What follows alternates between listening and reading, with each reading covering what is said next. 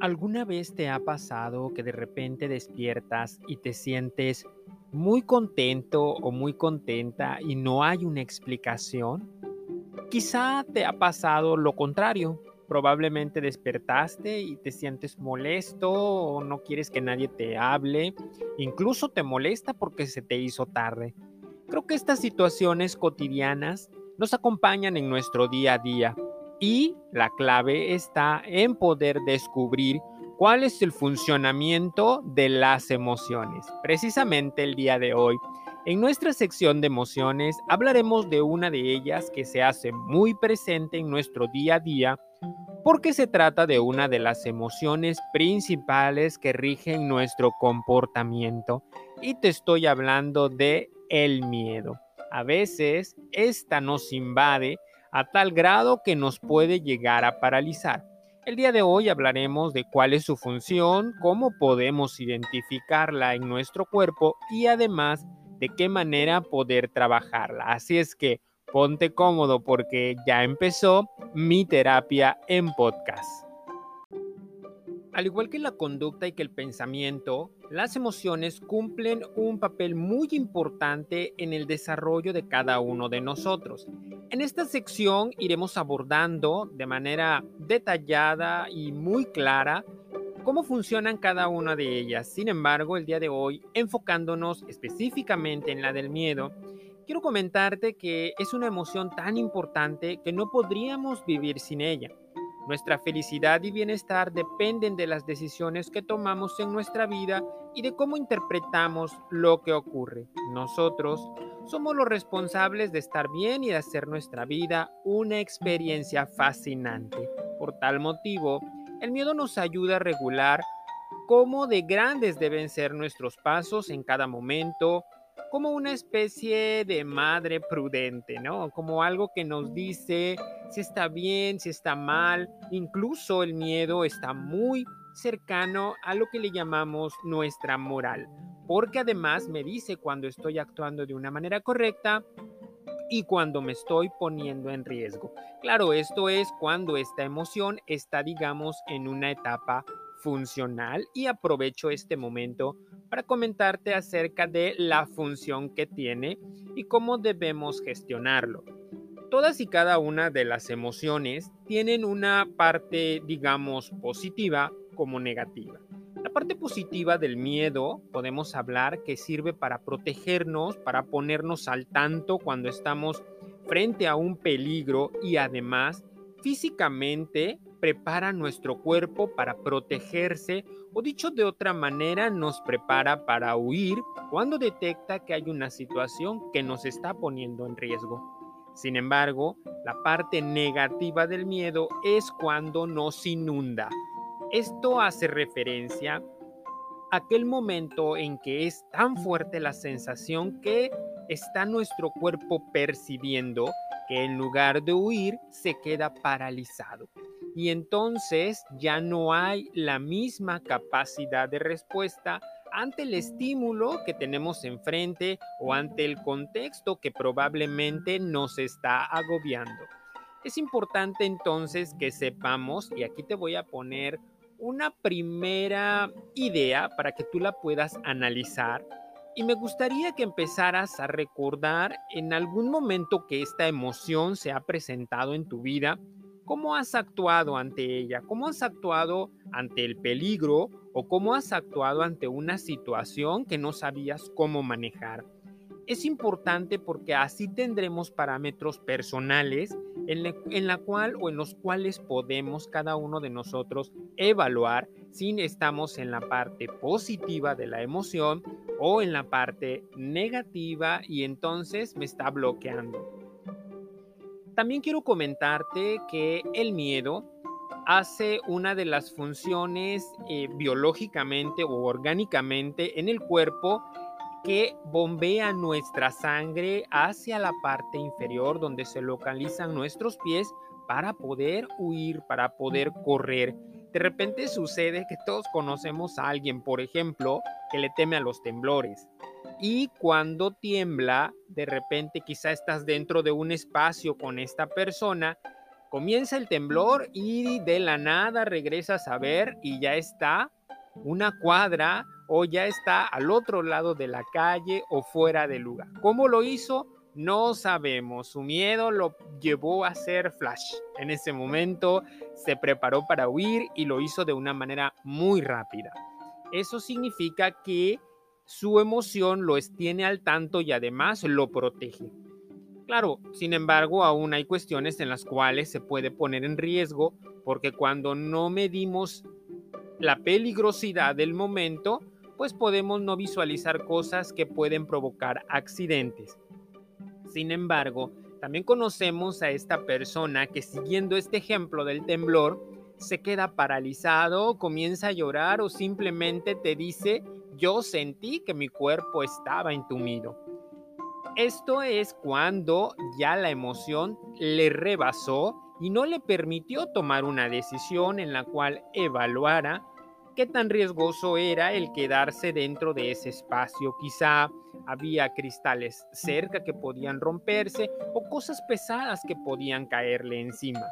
Por tal motivo entonces es una delgada línea la cual mide la parte positiva y la parte negativa del miedo. Así pues, te hacía el comentario hace un momento de que tú puedas en este momento darte la oportunidad de poder evaluar qué tipo de persona soy cuando siento miedo. Soy aquella que corre desaforadamente, aunque me ponga en riesgo. Soy aquella que me detengo, analizo, pienso y actúo.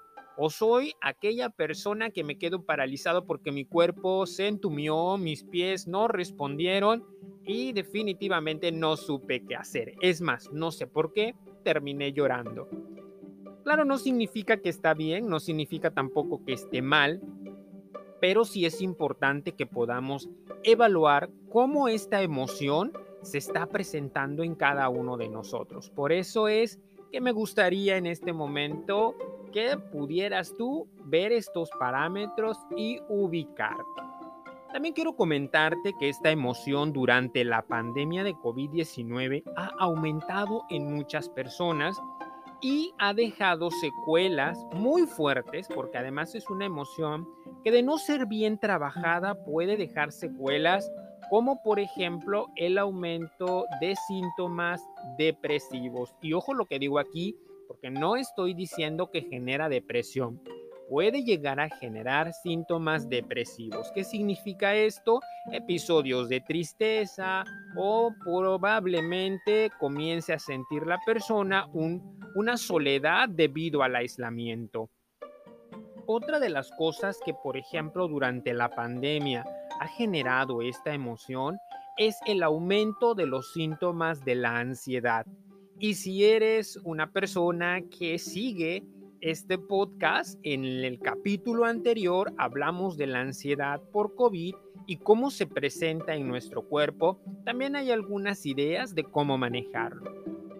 Y también por último, digamos hablando de las partes más fuertes que se pueden presentar, es la aparición del estrés postraumático y este es cuando ya hay un trastorno derivado de una situación en la cual la persona probablemente por miedo entró en crisis y no tuvo a alguien cerca que le orientara o que le ayudara a controlar esta emoción. Por tal motivo, tiene que ver con la exposición a un lugar en la cual te sientas en riesgo, tiene que ver con el contacto que hacemos con las personas que están a, nuestro alrededor y en este momento de pandemia también tiene que ver con el confinamiento. Entonces, hablando de estos parámetros, el miedo también nos puede hacer entrar en una crisis. Pero lo que vamos a hacer aquí es aprender qué pasa cuando aparece y cuál es la prevalencia que éste tiene.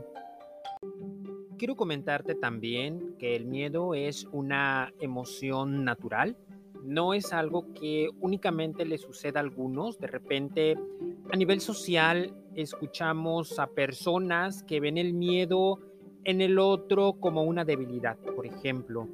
Incluso cuando somos muy jóvenes, cuando somos en esta transición de ser niños a adolescentes, huimos de esta emoción porque no queremos que los demás nos perciban como alguien que es miedoso o es miedosa, ¿no? Y, y, entonces incluso nosotros los hombres, en esta construcción que se hace a nivel cultural, huimos de la emoción del miedo al grado de que nos llegamos a poner en ciertas circunstancias en las cuales nuestra vida está en riesgo. Porque además dentro del convivio es como muy común el ponernos retos y el hacer burla de quien no logra de quien no logra completarlos o quien no se atreve a hacerlos. Entonces tentamos a la emoción del miedo de cierta manera. Algo que, quiero comentarte con esto de que es una emoción natural es que todos en algún momento hemos sentido miedo. Se vale sentir miedo, no es algo de lo cual tengo que huir.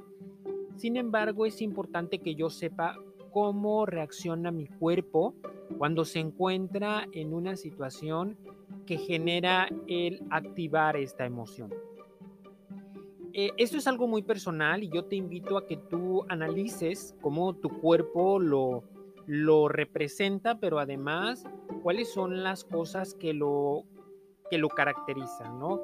Tiene ciertos efectos subjetivos que, y uno de sus principales efectos es, es una gran sensación de malestar o de preocupación y en muchas ocasiones eh, es una, una sensación de que estoy perdiendo el control. Claro, esto depende mucho de qué manera el miedo se esté presentando, porque el miedo puede ser a tal grado de que yo me paralice, pero también tiene que ver mucho el contexto, porque no es lo mismo, por ejemplo, cuando nos hemos subido a un juego mecánico de estos que hay en las ferias y nos generan cierto miedo, pero además es un miedo que lleva un trasfondo de diversión y no se percibe igual a cuando hay un accidente automovilístico o hay un asalto, por ejemplo, en donde tú estás ahí y este miedo se percibe distinto porque es tu vida la que está en riesgo, es tu vida la que está, digamos, ahí, en ese momento y no sabemos qué va a pasar después. Por eso creo que es importante también no perder de vista el contexto en el cual esta emoción mm, está ahí presentándose. Pero bueno, eh, para llegar a este punto te quiero hablar acerca de la expresión corporal, cómo corporalmente yo puedo identificar que esta emoción se está presentando.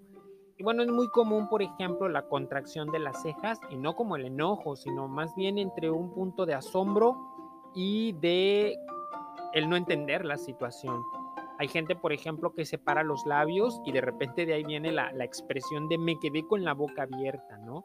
Sobre todo cuando pasa algo que nos deja en shock. Es como muy característica esta expresión.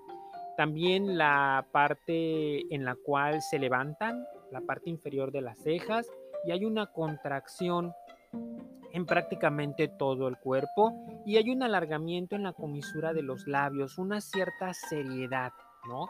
Y así es como se presenta a nivel corporal. También hay personas que a nivel sensitivo pueden llegar a sentir un cierto escalofrío en los hombros, porque este, este es el área del cuerpo en la cual esta emoción se alberga. Entonces, eso, y esto pasa, por ejemplo, cuando hay un miedo por ver alguna película de terror o porque estás en un lugar que te sientes inseguro. Hay personas, por ejemplo, que le tienen miedo a la oscuridad o que tienen miedo a lugares encerrados y es cuando se percibe esta cierta sensación de escalofrío o de una temperatura más más baja en la parte de los hombros, ¿no? O a veces también está esta expresión, se nos puso la piel de gallina. Y bueno, es importante que sepas, y todos estos puntos los detallo, porque es importante que sepas en ti cómo se expresa el miedo. Yo te estoy hablando de la parte física, sin embargo, también el miedo se presenta a nivel cognitivo y esto hace referencia a nuestros pensamientos, porque suele desencadenar pensamientos digamos, un tanto exagerados, ¿no? Por ejemplo, alguien que está en riesgo eh, su vida, pues el principal pensamiento automático va a ser el creer que se va a morir. Y, aquí quiero hacer una acotación para enlazar un poquito con el tema anterior. algo que le sucede mucho a las personas que se contagian del COVID-19 es esto, es, es el creer que se van a morir, incluso se llega a conectar con una idea irracional. Pero también se tiende a exagerar un poco la parte de la ideación, porque por ejemplo alguien que le tiene miedo a la oscuridad, y de repente él tiene que pasar por un lugar en donde está oscuro o, o, cayó la noche y está en un lugar que desconoce, tiende a maximizar los ruidos. Y entonces recuerdo una anécdota de cuando era, era adolescente que iba con una amiga precisamente que le tenía miedo a la oscuridad y de repente había unos perros muy cerca haciendo, haciendo, no sé, alguna travesura y ella de repente gritaba, son lobos, son lobos los que están ahí. Cuando nosotros estábamos en un lugar en donde ni siquiera es un lugar donde estaban los lobos, ¿no? Pero su expresión de tanto miedo, su pensamiento la llevó a maximizar esta emoción. Después cuando vio que eran perros, ella misma se reía y decía, pues es que yo sentí que era lo peor, ¿no? Lo que Pero además se contactó con sus miedos internos. Por tal motivo, cuando los miedos no son trabajados de una manera correcta, también se conectan con las fobias. Y es que no significa lo mismo una fobia que un miedo. Más adelante en alguno de los capítulos de este espacio hablaremos acerca de las fobias más comunes, porque todos y todas tenemos un miedo desmedido hacia algo que puede incluso interpretarse como una fobia. Y bueno, con esto concreto esta parte de cómo se puede presentar en la parte de la emoción, en la parte, digamos, de nuestros sentimientos, pero también en la parte física. Por tal motivo, aquí quiero hablarte un poquito del esquema de los extremos. Y es que se dice que todas las emociones tienen una parte extrema hacia lo funcional y hacia el bloqueo.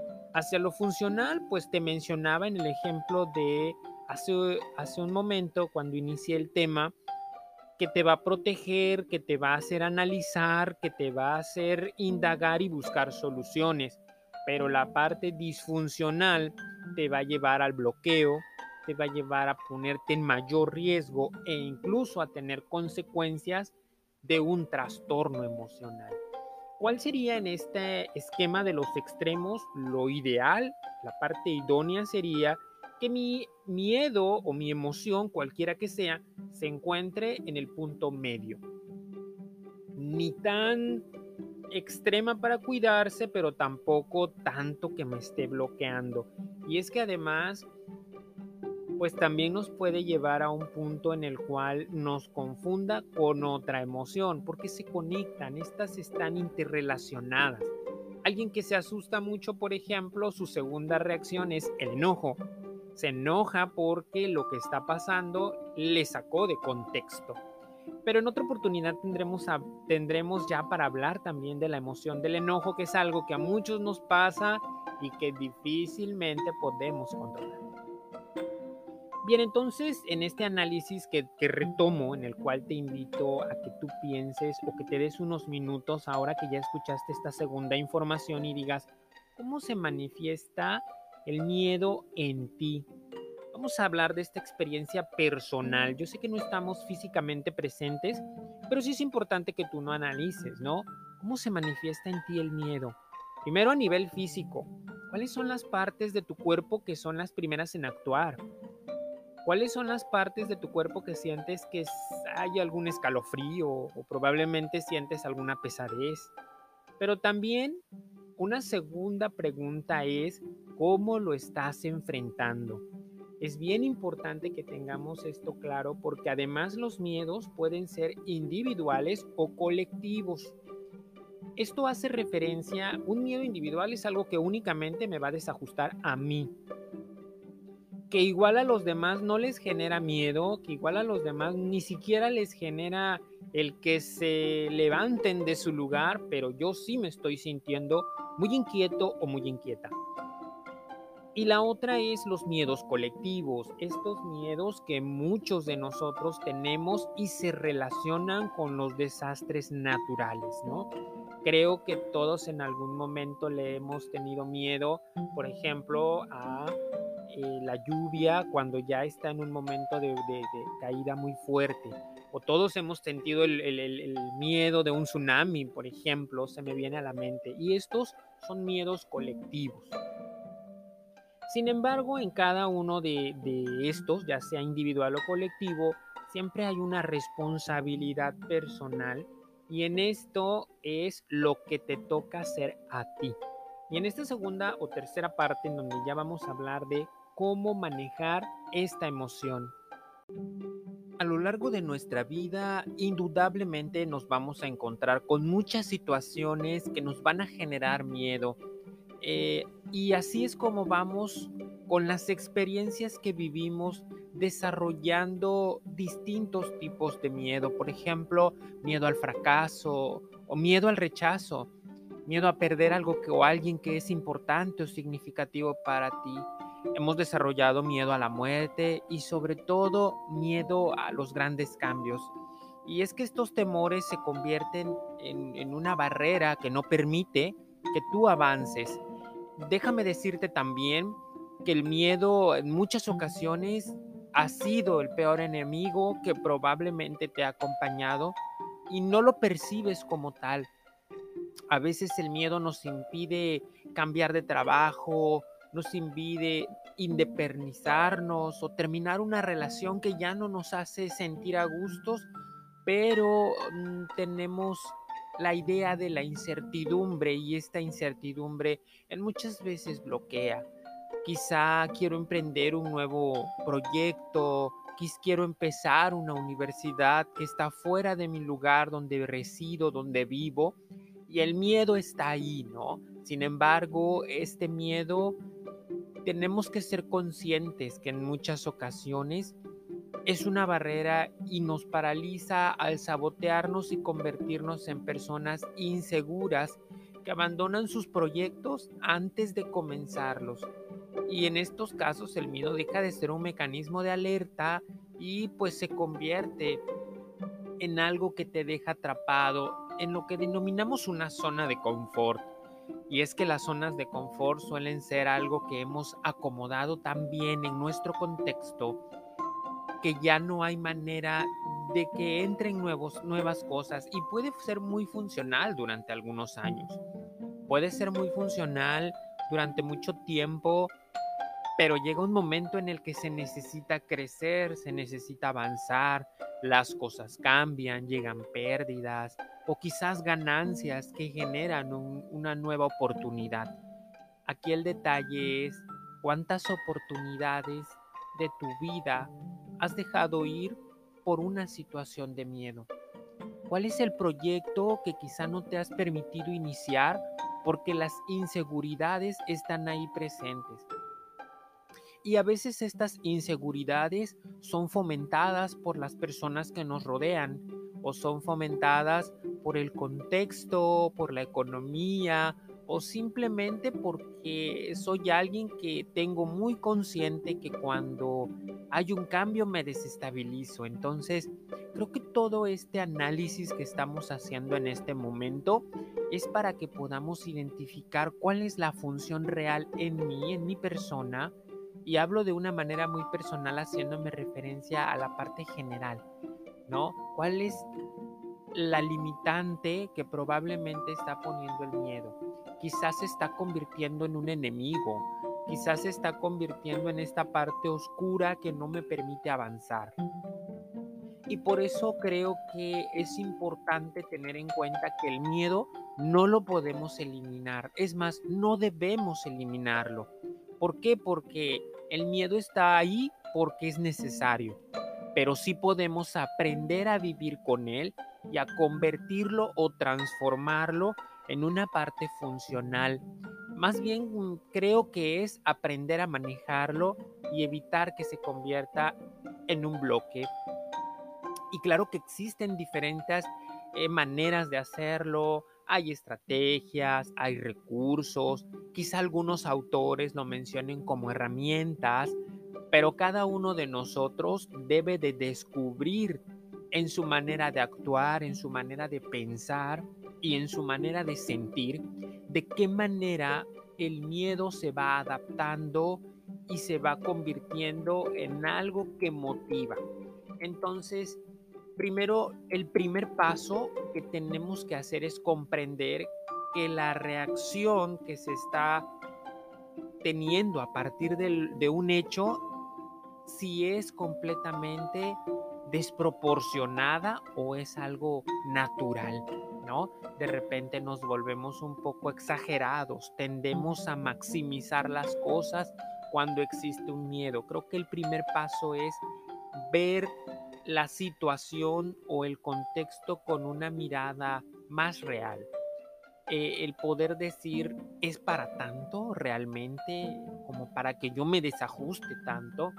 Y entonces, eh, como tal, no existe una parte lógica para este miedo que, que siento en este momento y me voy a la parte real. Este paso que te estoy contando muchas veces es un poco difícil porque no estamos acostumbrados y siempre se sugiere que si tú identificas que los miedos te han acompañado y que en muchas ocasiones no te han permitido llegar al punto en donde tú quisieras, aceptar esa nueva oportunidad, eh, tener una nueva eh, manera de actuar, convivir con personas que tú quisieras convivir, ¿no? Sí, entonces es importante que acudas a terapia, porque cada uno de nosotros cuenta con sus propios recursos, pero los tienes que descubrir. Quizá con el paso del tiempo, quizá con los años, muchos han logrado hacerlo, pero si en este momento te has dado cuenta que a ti te falta un poquito más, es necesario recibir una orientación por alguien que está no solamente acostumbrado, sino que tiene el conocimiento para hacerlo. El siguiente paso, y este también es es muy interesante porque es importante que en lugar de luchar con el miedo, aprendas a aceptarlo y aprendas estrategias para adaptarlo a ti, a tus actividades. Que estos temores que ya te tuvieron en una situación de amenaza durante mucho tiempo, ahora los veas como oportunidades. Y entiendo que este cambio es un poco tardado, porque no es fácil, porque esto implica que me voy a enfrentar con situaciones que he evitado durante mucho tiempo. Por tal motivo, mientras más intentes cambiar este sentimiento del miedo o quitarlo, se convertirá en algo más fuerte. Por eso implica conocer exactamente lo que causa tu temor y entonces ver cuáles son tus herramientas para poder adaptarlo eh, es importante este juego también de la adaptación y aceptación porque en todos los sentidos, cuando existe un cambio, vienen oportunidades de aprendizaje y hay que estar preparados para aprovecharlas y porque de esta manera saldrá lo mejor de cada uno de nosotros. Bueno, el siguiente paso también es, eh, pues no dejar que el miedo te paralice, ¿no? O te bloquee y si en algún momento detectas que esto está pasando, tendrás entonces que buscar ver desde otro punto de vista la situación que estás viviendo. ¿Qué significa esto? Que no necesariamente cuando percibes que está el miedo, pero además que es muy fuerte, lo tienes que en ese momento trabajar. Se vale tomarte un tiempo, unas horas, unos días para poder analizar la situación. Y si veo que me está rebasando, entonces se vale buscar a un terapeuta para que me oriente. Y quizá no tengo que entrar a todo un proceso de meses. Quizá necesito dos o tres sesiones de orientación, consejería, en donde yo puedo adaptar las situaciones que me están molestando. Y por supuesto también eh, cuando el miedo ya es muy grande, cuando ya es una barrera real, que no puedo con ella, pues tener la conciencia que se está convirtiendo en una fobia y aquí es necesaria la ayuda psicológica, porque también las fobias es algo que nos han acompañado y estas generalmente tienden a formarse en la infancia y estamos hablando ya de un trabajo profesional en donde yo tengo que buscar la manera de poder trabajarlas, adaptarlas y convertirlas en algo que me ayude a crecer. Así pues, de esta manera se cumplen los pasos a seguir para poder trabajar el miedo, para poder trabajar esta emoción que nos inunda, como todas las emociones, pero, por ejemplo, hay unas que las podemos manejar de una manera más natural, ¿no? Si bien es cierto, cuando nos sentimos felices o cuando estamos carcajeando con amigos, decimos ya, ya para, me duele la barriga, ya no, o sea, ponemos un límite porque sentimos que nuestro cuerpo ya está reaccionando. Entonces, así tendría que ser con todas las emociones. Cuando nos sentimos tristes, que no necesariamente estamos hablando de una depresión, cuando sentimos esta tristeza o melancolía, todos en algún momento le hemos puesto una pausa y decimos, ya, ya, me voy a activar, me voy a bañar, voy a salir o voy a hacer otra cosa, es necesario el cambio. Por tal motivo, para el miedo también sucede de la misma manera. Sin embargo, estas dos emociones principales, hablándote del enojo también, son las que más nos ha costado poder trabajar y comprender. Y precisamente en la siguiente sesión hablaremos, nos continuaremos con esta sección de emociones y hablaremos de el enojo, porque creo que es una que nos ha pasado factura muy alta en ocasiones a todos por alguna, digamos, eh, vez que no lo supe manejar, ¿no? Como un berrinche que probablemente me salió muy caro. Pero bueno, hasta aquí el día de hoy con esto de las emociones. Eh, fueron tres momentos durante la sesión, durante este episodio, en donde pudimos hablar y ver eh, de qué manera funciona en mí y cuáles son los recursos que tengo, cuáles son las herramientas y si no logro identificarlas, porque también es importante reconocerse como alguien que puede y también reconocer cuando necesitamos la ayuda. Si no logro identificarlas, es importante entonces que acuda a un terapeuta. Actualmente hay muchos terapeutas que estamos trabajando vía internet, en donde nos vemos, donde la sesión es exactamente igual que en un consultorio, pero desde la comunidad y tu espacio. Entonces quiero agradecerte porque te permitiste estar el día de hoy escuchando este podcast y también porque te das el tiempo de analizarte y te das el tiempo de reflexionar.